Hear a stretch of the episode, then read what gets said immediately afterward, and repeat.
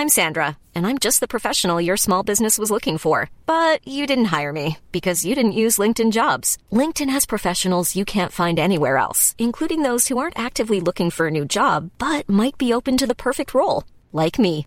In a given month, over 70% of LinkedIn users don't visit other leading job sites. So if you're not looking on LinkedIn, you'll miss out on great candidates like Sandra. Start hiring professionals like a professional. Post your free job on linkedin.com/people today. Porque filosofia e sabedoria humana não têm lugar na pregação. Segunda parte. Carta aos Colossenses, capítulo 2. Comentário de Emaro Persona. Por mais que uma que uma pregação uh, fale coisas bonitas, coisas agradáveis, coisas úteis para a vida diária, Cristo crucificado, Cristo ressuscitado. Esses dois pontos são muito importantes nós entendermos, porque eles nos, nos remetem a uma nova posição que hoje nós temos em Cristo e não a posição que nós temos no mundo.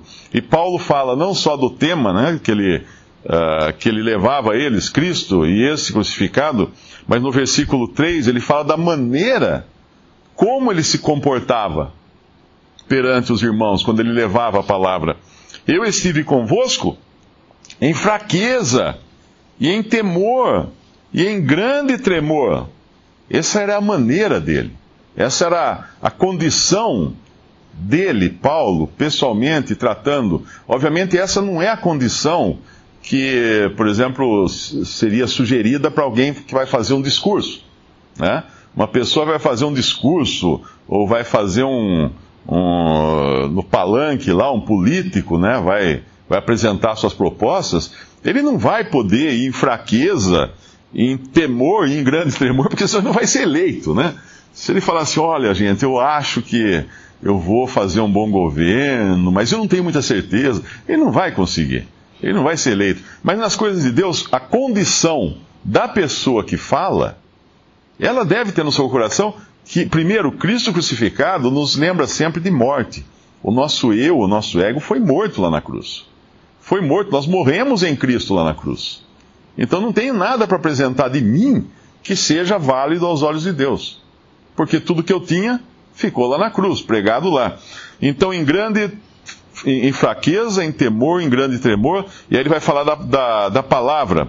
A minha palavra e a minha pregação não consistiu em palavras persuasivas de sabedoria humana, mas em demonstração de espírito e de poder. Há muitos anos eu li um livro, uh, que é um livro de vendas, e o autor do livro usa Paulo como exemplo de um bom vendedor, de um grande vendedor, do maior vendedor. E era, era patético nós vemos uma pessoa usando Paulo como se fosse um vendedor, como se estivesse vendendo o Evangelho. Como se estivesse uh, uh, seduzindo as pessoas com o seu, sua, o seu discurso de vendas. Em vendas tem, você tem um discurso de vendas, você tem uma, uma forma sedutora né, de, de vender, né? Você mostra para o cliente as qualidades do produto, os benefícios, etc, etc. Uh, mas evangelho é outra história. Para começar, uma boa pregação do evangelho não vai agradar ninguém. Não vai agradar o incrédulo. Por quê? Porque não vai falar o que ele quer ouvir. Vai falar que ele é pecador, perdido, vai para o lago de fogo se ele não crê em Jesus. Quem gosta de ouvir uma coisa dessa? Vai falar que ele está morto nos seus delitos e pecados. Quem gosta disso? Ninguém. Para a carne não tem lugar. Quando você vai a um lugar, uma igreja, alguma coisa, está cheio de gente, presta atenção no que a pessoa está falando. Essa semana um irmão postou no Facebook um vídeo uh, de uma pastora, né, entre aspas aqui. E aí eu falei para ele, irmão, você não conhece essa pessoa, eu não aconselho. Ele tirou, né? Eu não aconselho, porque ela tem essa, essa, essa, essa má doutrina. Ela fatura 100 milhões de dólares por ano nos Estados Unidos, com as suas pregações, CDs, DVDs e tudo mais ela, ela tem mais essa má doutrina, ela fala isso, isso, isso. Ela fala que ela deixou de ser pecadora depois que se converteu. Ela fala que quando ela está pregando, tem um anjo que sussurra no ouvido dela o que ela deve fazer. Você não pode seguir uma pessoa dessa, porque ela, e ela fala coisas agradáveis, porque ela fala o que todo mundo quer ouvir. Agora, o evangelho puro, Cristo crucificado, não. Eu estive convosco em fraqueza, em temor, em grande temor. Versículo 4, minha palavra e minha pregação não consistiu em palavras persuasivas de sabedoria humana, mas em demonstração de espírito e de poder, para que a vossa fé não se apoiasse em sabedoria de homens, dos homens, mas no poder de Deus. É comum nós vermos grandes religiões cristãs, uh, principalmente no, no meio evangélico, que são lideradas por homens muito convincentes, muito persuasivos, e quando esse homem morre, acaba ou, ou fica metade dos membros. Uh, eu me lembro de um conversando com um irmão de uma, de uma denominação evangélica que tinha lá uma pastora muito muito convincente, né, muito querida do, dos membros daquela igreja. E eu comentei para ele uma vez sobre isso, falei assim, mas será que as pessoas não vão lá só para ouvir ela, para ouvir essa pastora, né? Falei assim, é, Mário, nesse ponto você tem razão, porque quando ela, quando ela não vai, quando ela viaja, não vai quase ninguém no culto. Então, na verdade, as pessoas não buscavam o poder de Deus, buscavam a persuasão humana, que é o que fala no versículo 4 de Colossenses 2: Ninguém vos engane com palavras persuasivas. Versículo 9, depois de falar da, de que nele, em Cristo, habita corporalmente toda a plenitude da divindade, que é uma, esse é um complemento uh, do que ele falou no capítulo 1, versículo 19, porque foi do agrado do Pai que toda a plenitude nele habitasse, e a complemento é esse, porque nele habita, habita corporalmente toda a plenitude da divindade. Então, essa é a fonte do poder, essa é a origem da vida nova do cristão. É, é em Cristo que tudo que o cristão tem está. E aí continua. E estáis perfeitos nele, que é a cabeça de todo principado e potestade. Então, eu não posso me aperfeiçoar mais do que eu já sou. Uh, o crente em Cristo, ele está perfeito em Cristo, é o que está dizendo aqui o cristão fala assim: não, eu preciso me aperfeiçoar para chegar a Deus, para ir para o céu, para ser salvo. Não, mas aqui fala que você está perfeito em Cristo, em quem habita corporalmente toda a plenitude da divindade. Então não tem algo, não tem um degrau mais alto que esse. Estamos perfeitos em Cristo.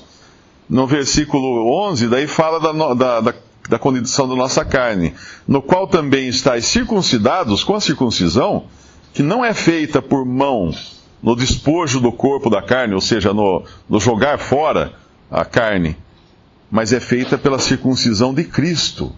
E quando fala de sepultamento aqui no versículo 12, sepultados com ele no batismo, nele também ressuscitados pela fé no poder de Deus que o ressuscitou dos mortos. Essa é a posição nova que o cristão hoje ocupa. Uh, tem uma passagem que fala revestir, Efésios, podemos abrir lá em Efésios, capítulo 4, versículo 21. Versículo 20. Uh, pá, pá, pá, uh, versículo 19, desculpe. Os quais, havendo perdido todos os sentimentos, se entregaram de solução para com avidez cometerem toda a impureza. Mas vós não aprendestes assim a Cristo.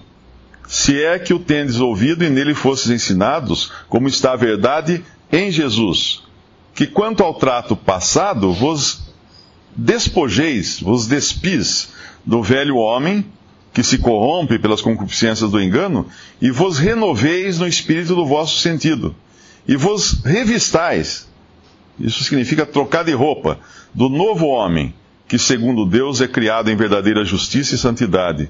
Aí vem, pelo que deixar mentira, falar a verdade, etc, etc, Uh, Irai-vos, não pequeis, aquele que furtava, não furte mais, não saia da vossa boca nenhuma palavra torpe, isso aqui inclui palavrões, no versículo 29. Não entristeçais o espírito, versículo 31, toda amargura e cólera.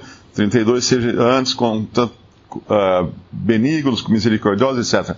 Essa lista de, de preceitos morais, a gente poderia chamar assim, né, preceitos religiosos ou morais, elas, elas, ela existe em todas as religiões do mundo.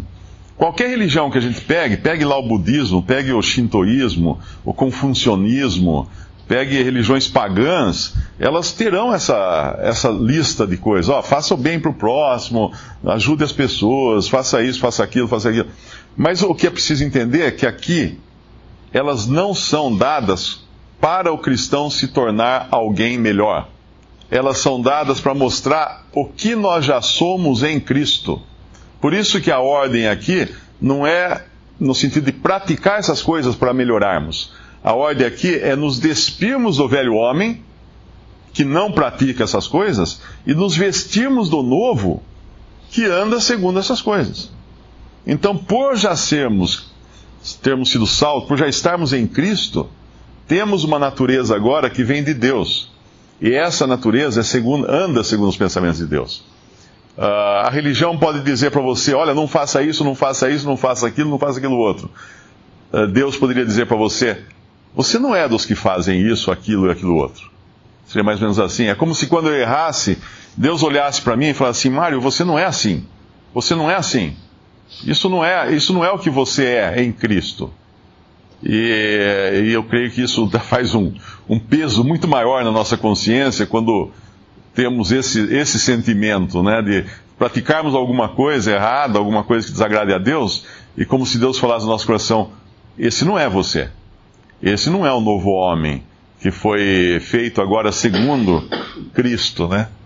E aí que entra a dificuldade que as pessoas têm para viver a fé cristã. Elas querem buscam então seguir homens que falam, ó, faz assim, faz assim, faz assim, faz assim, com palavras persuasivas, porque é muito mais fácil. Fala assim, ah, então me dá a lista, qual é a lista? A lista é essa, ah, tá bom. Então vou checando na lista, ó, cumpri, minha lista tá, tá certo. Então o resto não tá não estava na lista, então estou liberado para o resto. Por isso que as religiões se enchem de pessoas.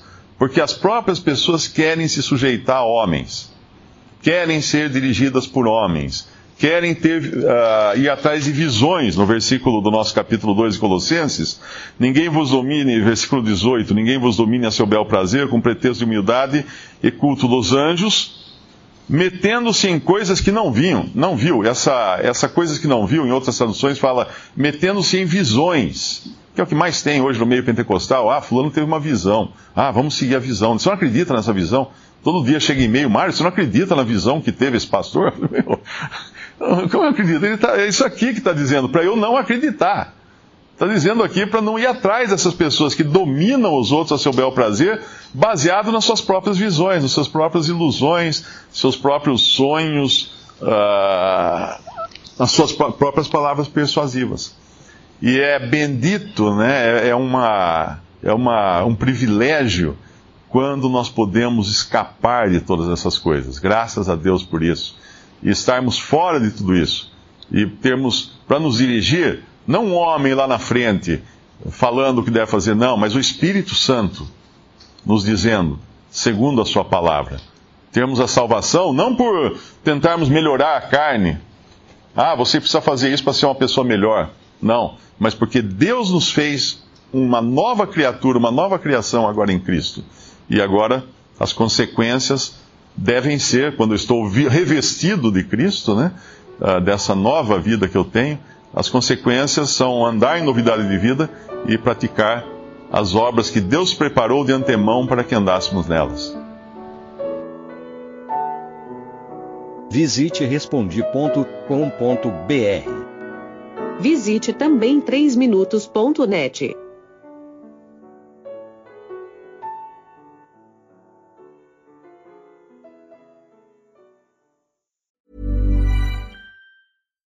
When you make decisions for your company, you look for the no-brainers. And if you have a lot of mailing to do, stamps.com is the ultimate no-brainer. It streamlines your processes to make your business more efficient, which makes you less busy.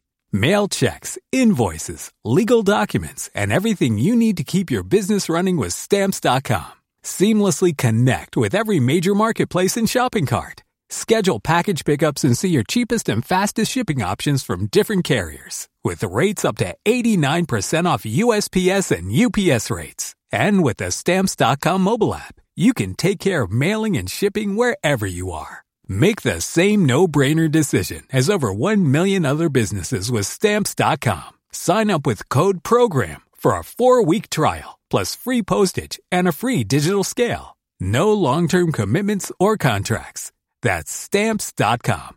Code program.